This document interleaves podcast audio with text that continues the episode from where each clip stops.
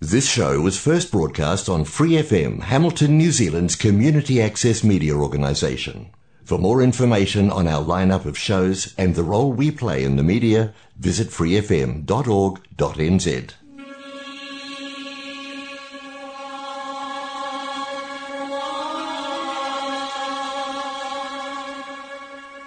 人间净土，人间净土。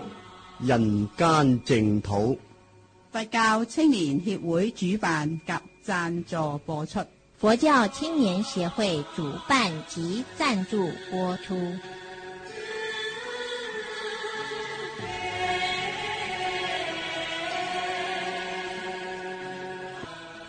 各位听众朋友，晚安，欢迎收听《人间净土》节目。我们今天的节目继续公播。佛說八大人覺經，我们一起来念佛。南无本师释迦牟尼佛，南无本师释迦牟尼佛，南无本师释迦牟尼佛。那个八大人覺經是台湾法成法师主讲，今天播到第二讲，我们一起来收听。那么，在对经呢來加以解釋。经呢有五义、四义、七义，就是有五个意思、四个意思、七个意思。我们对五义跟四义来详加解释。经依据《杂阿毗曇心论》里面说，它是出生、显示、湧泉、神墨、結脈。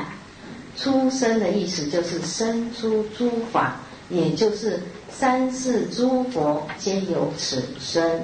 显示就是世教理故显示世间跟出世间的法，所以不要以为经典呢只有谈出世法，经典也谈世间法。涌泉就是意无尽，我们的经典的意思呢，像这个泉水一样啊，源源不断，多少人来取用它都用之不完。神墨就是便携证。神墨呢？哎，大家大部分年轻人也不懂了。神墨就是我们做木匠的，做木匠的呢，有一个有一个像轴，然后有一条线在上面。那这一头呢，有一个墨，那么它一拉呢，那个线就会沾到墨，结果一量呢，就靠着墙壁量，就有一条线。啊，那就是为什么要这样子做？它一拉有线啊，就知道它的这个上下呢不会差很多。这个神墨的意思就是有一条线呢，把它拉直了、拉平了。那么我们解释为便邪正，就是有经典的依据，你才知道什么叫邪，什么叫正。这个我们也举一个例子，很多人呢道听途说啦，不知道谁讲的是，谁讲的非。啊，也不知道呢，什么是正统的佛教。那么我就告诉他，你只要把经典拿来印证，你就知道什么是，什么非。啊，譬如早期在台湾，有人问某某人讲即刻开悟是真的假的？我说我也不知道，你去看《楞严经》啊，《楞严经》阿难尊者呢跟佛跟了半天，结果还没开悟，还被摩登伽女魔住了。那你说即刻开悟是真的是假的？自己去找，拿经典呢去印证所说的话是真的是假的，就是辨邪正，这是最好的。你不要拿有人呢、啊，哎呀，某某法师说什么啊？师傅你说什么？我说我不说什么，因为某某法师说的是某某法师的。那么至于你认为对错，你拿经典去印证，啊，这是最好。所以学佛修行，我常常啊告诫诸位居士，就是说，如果今天你们来听八大人觉经，哪一句话听不懂了，请你们务必问我，不要去问某某法师啊，不要拿一句话说，哎，法师，请问这个法成法师讲这句话对不对啊？啊，某某法师不知道法成法师讲这句话是什么意思。所以，请你们不懂的听我的，不懂的就问我；听别人的不懂就问他啊！不要拿别人的来问我，拿我的去问别人，这是颠倒啊！众生颠倒就是这样。我讲的一定有我的依据或有我的用心，啊，譬如我说空，他说有，哎，有冲突，他到底是空对呢，还是有对？要就你听到的啊，这位法师，你来请意，那才是对的。请法师开示你听不懂的地方。所以圆居士也有说，希望我们留个时间呢，给大家问问题。那么最好的方法就是说，如果大家有问题，能够把它写字条放在我们讲桌上，我们可以回答你的问题。因为有时候我们在上面说，诸位居士有没有问题？大家默然而坐，然后我也坐了半天了，不晓得下文要怎么办啊。所以呢。如果真的有问题的话，啊，希望你们能够递纸条是最好的。这是提到便携症的问题。接下来讲的结蔓，结蔓有贯穿意，就是一朵花一朵花贯成一串啊。那么外国很流行把花贯串以后，啊，放在头顶上，啊，这是结蔓。那么我们经典呢，也是把从头到尾的经义都贯穿起来。接下来我们再讲解四义，有四种意思：贯义、摄义、常义、法义。贯呢，经典它有贯穿所说之理；摄义有色词所化的众生；常意，古今不易，三世不易，就是不受时空的变异。啊，这是它之所以能够成为经，有它不变的道理。法义呢？远近同尊，十方同尊，这个法则是颠扑不破的。所以，尤其是佛教的经典，它本身呢最耐得住考验。在科学越昌明之下，我们的佛陀所讲的经典越站得住脚。譬如最早期的时候，佛规定出家众呢喝水要用布滤过。他说：“一杯水有八万四千众生，那么用科学现在的仪器来讲，我们水当中有很多微生物，很多细菌，这就是我们佛说的众生。在几千年前，佛就有这样子的智慧，不需要靠由这个科学仪器，它就动。所以科学越昌明。”那么对佛法的印证呢，是越能够非常清楚。所以在经典称得上经典的，就是它本身的法是颠扑不过的。时空怎么改变？这个经典的意义永远不改变。这是我们说的经有这几个意思。那么通常都只说到贯穿跟摄受的意思。由于佛所说的义理呢？前后都很贯穿一致，没有零散，非常有组织，非常严密，一贯的道理。那么由经文的道理呢，又能够确实的摄受众生，所以它是贯义。那么这本经是佛陀说的，还有八条想要让众生觉悟的道理集合起来，我们叫做经。又把经解为什么？解释成路径。就是道路的路，这个径就是我们说的小径的这个径，就道路的意思。照着佛陀主指示的这个路呢去走，那么就能够达到了脱了脱生死、自在解脱安乐的目的。一个人不能够解脱，原因就是没有老实照着佛教的这个道路去走。我们学佛都是学谁的佛？学自己的佛。嗯，这个师傅讲的跟我很相应，跟我因为我的习气是跟我很相应，是跟我学，所以不是不是说跟师傅学，师傅好，你看没有规定一定要吃素啊，或者师傅说哎你念佛就好，不用打坐。啊，这个师傅好，打坐腿痛的要命来打坐啊，这相应就是好，所以很多人问什么是好，说相应就是好。那么，事实上，我们大部分的人呢，都在相应自己的业力，所以因为没有照着路走，所以我们千生万劫还在轮回，还在受苦。所以我们提到，凡是可以称为经典的，它的道理呢，必须是上气啊，历经万劫而不磨灭的真理，下要契合千万亿众生的根器，才有资格称为经。所以我们把这个经文的经解释的够清楚了吧？所以希望以后你们听到经，知道它是什么意思。第二，接下来解释别题。我们刚讲说，我们一本经典，它本身的名字分成这两部分，一部分是通题，就是经，适合所有的经典的经。那么现在别题是佛说八大人觉。别于其他的意思，也就是说，这一本经的内容跟其他经的内容不同，表示这一部经的经名只有这一部能够这样子称呼，其他经典并不能够这样称呼。那么《佛说八大人觉经》，我们先解释“佛说”。“佛说”两个字，也可以勉强说为通题。为什么？因为我们念《阿弥陀经》。上面是不是也有两字？佛说啊，佛说《阿弥陀经》，佛说《圣意经》啊，佛说《弥勒下生经》啊，佛说《圣意空经》啊，它多一个空字。佛说《弥勒下生经》，这个佛说的少数经典一开始也有佛说，多数加上这两个字，所以勉强佛说也可以说是通题。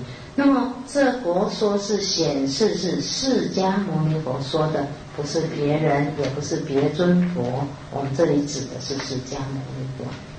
因为提到佛说，所以我们今天呢特别的想为大家来介绍佛陀的生平。为什么要介绍佛陀生平？我先请问诸位居士，哪几个看过？释迦牟尼佛传，请举手。大概不到不到三分之一，不到啊。所以我们说跟佛学，佛是谁都搞不清楚。那你跟谁学？不知道释迦释迦牟尼是谁？不知道，反正就是佛啊。佛有很多。那么我们目前说佛教主是释迦牟尼佛，我就知道呢。大家看过这个传记的人不多。所以呢，我们也挑重点讲。如果说要详细讲，那我们这个可能要讲到十一月还来不及，就要回去了啊。所以我们哎，今天是挑佛重点讲。为什么要挑佛经、佛传里面重点讲？因为佛传里面有很多描述佛的神迹。那么以现在众生来讲，不可思议。啊，不可思议，是因为我们信仰他，用这么好的名词来形容他。那么，如果不相信佛教来说，这个是骗人的啊。就像我们常开玩笑说，有些教主是很神圣的，就是只有母亲没有父亲就生下来的。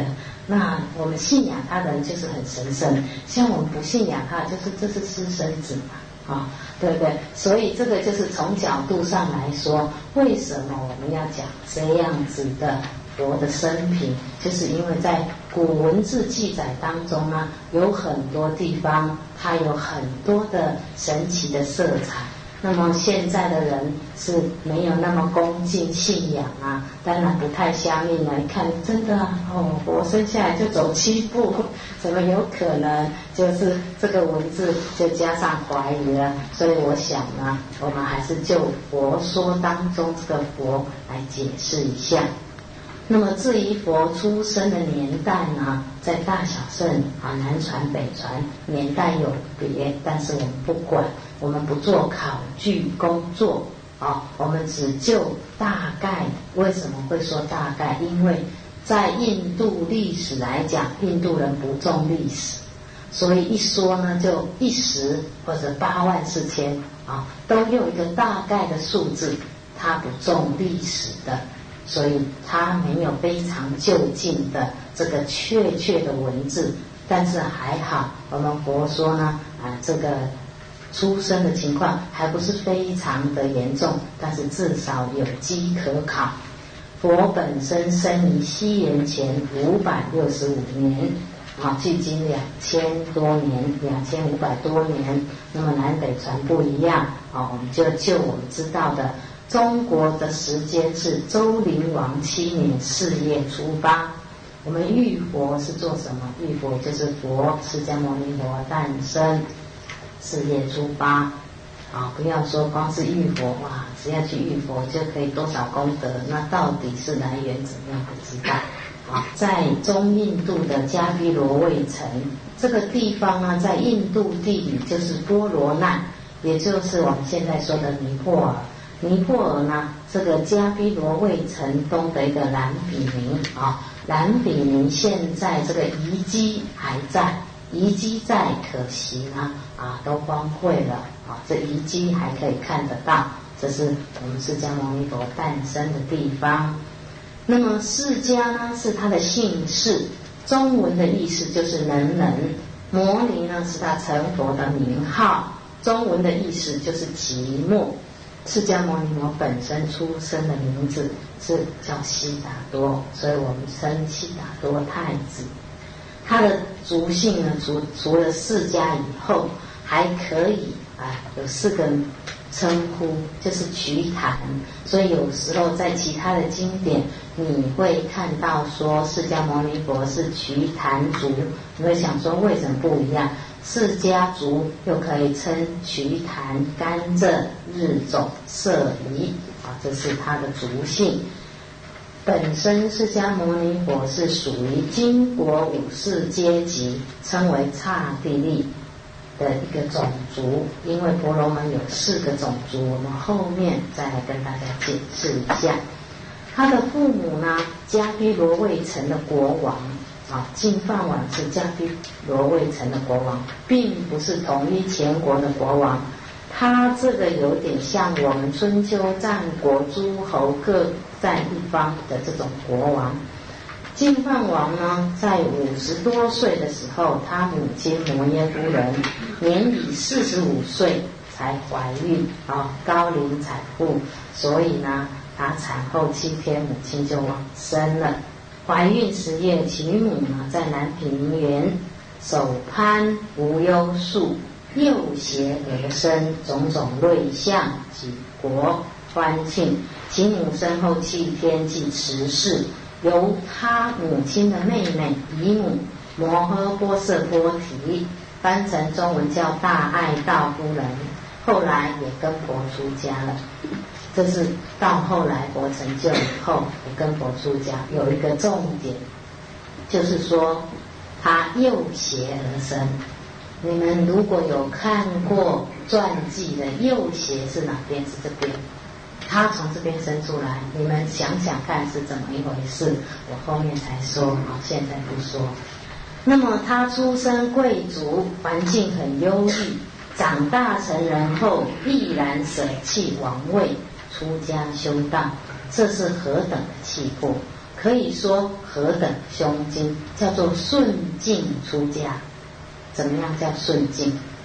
我们很多人学佛修行是逆境。什么叫逆境？受苦啦，受难啦！哎呀，人生原来这么苦！哎呀，我要去找一个宗教来寄托啊！这是一般人。那么佛教呢，不是只有给你寄托了事的。如果只是寄托，它属于神教范围。佛教不是要你寄托，佛教要你更积极。怎么样积极？要你找出为什么会苦，为什么是无常。佛教并不是叫你说啊，我有一个信仰，我绝对相信佛，我什么都不怀疑。没有，我们禅宗说大疑大悟，并不是叫你不可以怀疑啊，可以怀疑，但是要去找他的答案。所以佛教本身呢是智慧的，是理性的，绝对不是普通神教啊。我们虽然也有层次的，就是说我们包含神教。但是我们超越神教，什么叫做包含神教？譬如有个乡下老太婆，她就都不认识字，你叫她看经，叫她诵经，她根本没办法。那她就一辈子不能学佛吗？可以，只要她信心不移，一句阿弥陀佛，一句观世音菩萨都可以。这个范围是神教的范围，怎样？完全相信。没有任何理念的了解，就是信，信就得救，没有错。你相信了他，你就去了。你相信阿弥陀佛是不是也是信？只是我们哎，佛经的文字很美，不是这样子，信就得救。那不信的人就就骂他了，对不对？我们没有，我们说什么？信为道源功德。华严经的文字多漂亮，他没有说不信就不能得救，他只有说你只要信，就是你这个道德是你成就的一个母，一个公母呢，不是母亲，就是出生。从这个信而出生出你这种道德，出生出你这个修正的这个道，所以文字不同，还是有很大的差别。虽然他可能要表达的很类似我们的意思，可是他把文字说错了。像我说，我第一个就不信，这么这么不慈悲，对不对？信跟不信都要帮忙啊。那在佛佛法的角度，我们也不要搞错了。有些人不信佛。可是人很好，那么需要你帮助的时候，说哎，他不信我不理他，那绝对不对的啊！佛法是慈悲的，信跟不信的人，你都要帮他解脱啊！我们本身呢，自己能够解脱几分，又能够帮人家解脱几分，这就是菩萨法心。所以我们要有大度量，去包容任何的众生，任何的宗教。没有排斥，就是这个人这辈子的根气，他不能学佛，他一定要学其他的宗教。我们还是可以跟他做朋友，还是可以帮助他啊！不要有排他性。那个学佛学到排他性很强，那已经不是佛法，那是宗教狂了啊！那是神教的路线，不是佛法。不要学到后来呢，啊，人家很害怕佛法，是因为我们自己做错。我们学了佛，要有更大的胸襟去包容别人，啊，要去体谅别人。所以这里呢，我也举一个我自己的小例子。我从小呢，住关渡的时候，山上就有一个基督学院。那么很多小朋友那时候还没有读小学，我们算是幼稚园的小朋友。大家呢，节日的时候会跑进去里面拿糖果、拿卡片，然后卡片拿了一面诗，还一面说“给都搞西伯兰考啊”，这样子的小朋友的心态啦啊，当然，可是呢，像小朋友都去拿糖果，我就不去。好，那么后来我读小学的时候，每一次都要经过一个基督教的地方、天主教的地方。小朋友呢，都会进去里面玩秋千啊，好这些玩具，我就是不进去。那种对佛法的种性啊，不是我们家里的人开始学佛我才学佛，是我开始学佛，他们才学佛。所以并没有任何人灌输你这些思想，可是你这个思想根深蒂固从哪里来？所以我常常告诉人家，我非常相信因果的问题就是这样子。因为在我的任何环境上没有教导我这个样子，可是在我的意念上我却是这样子，所以我是直到高二学佛以后，我才肯踏进去教堂一步。那么可见佛法是大慈大悲的，在我没有在碰到佛法之前，我却不愿意进去。虽然我没有学佛，我一点都没有学佛，一点都不懂得佛法，不懂得神教。可是经过这样子，可以说从幼稚园跟小学这样的年龄，完全是不懂事的年龄，其实心里呢非常坚持的有个东西，直到呢认识了佛法，反而可以坦开胸襟去面对一切。所以佛法本身的度量是很大的，而不是那么狭隘、那么排斥的。那么连其他宗教，我们都要去包容。回过头来讲，更何况我们自己佛教都分门别类，还不能包容，那怎么叫佛教？所以佛教本身如果没有真正去包容自己，那实在是太可惜。而且严格讲，是真正是学错了方向。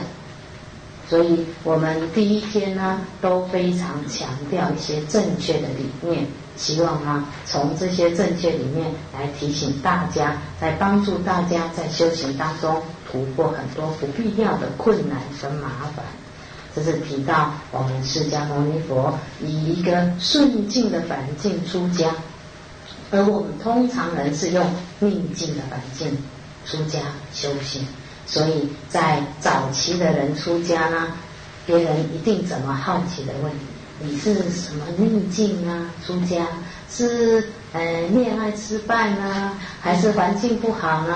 啊，很多人会用这种心态来面对，因为只有这样痛苦的人才会跑去出家啊。很多人用这种理念来面对出家或学佛的人，所以没有学佛的人也会问说：哎，奇怪，你怎么学佛？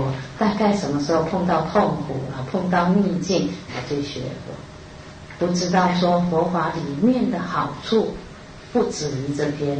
当然，每一个众生的根器不一样，有人是顺境出家，有人是逆境出家。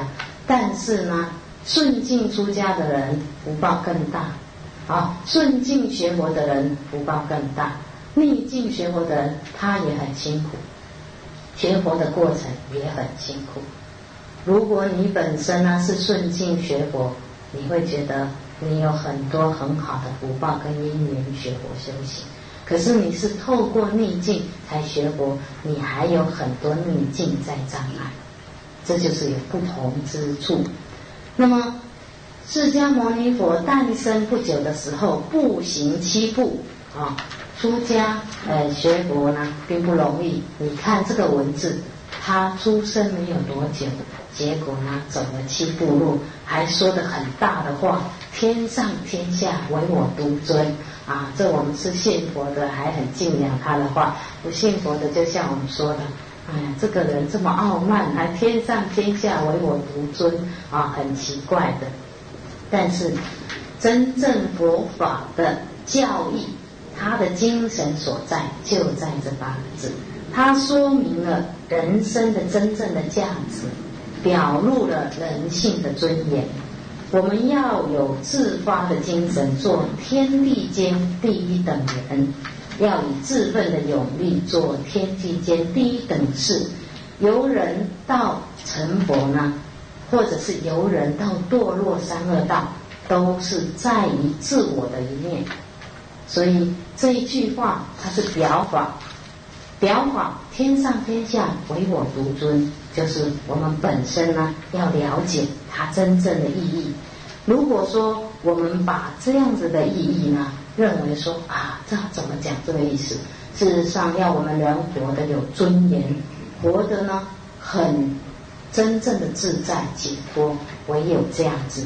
所以在我们常常说的这个天上天下唯我这个我。不是现在这个我小我，而是大我。所以我们世间法也说：顺何人也？离何人也？有为者亦若是。连世间圣贤人，我们都要这样子向他看齐，更何况出世间的佛法？所以这八个字呢，是代表我们人性自觉的真我。如果纯从感情的观点来看这八个字，我们就视同放荡，觉得说：“哎呀，怎么会讲的这个样子？”事实上，佛经的文字或者它的形容，都在在处处在表现真正的含义。八大人觉经讲到这里，节目时间差不多了，我们下星期继续为大家播出下一讲。非常感谢。法成法师，我们一起回向，愿以此功德普及于一切我等与众生，皆共成佛道。非常感谢你的收听，我们在下一个节目时间再见，拜拜。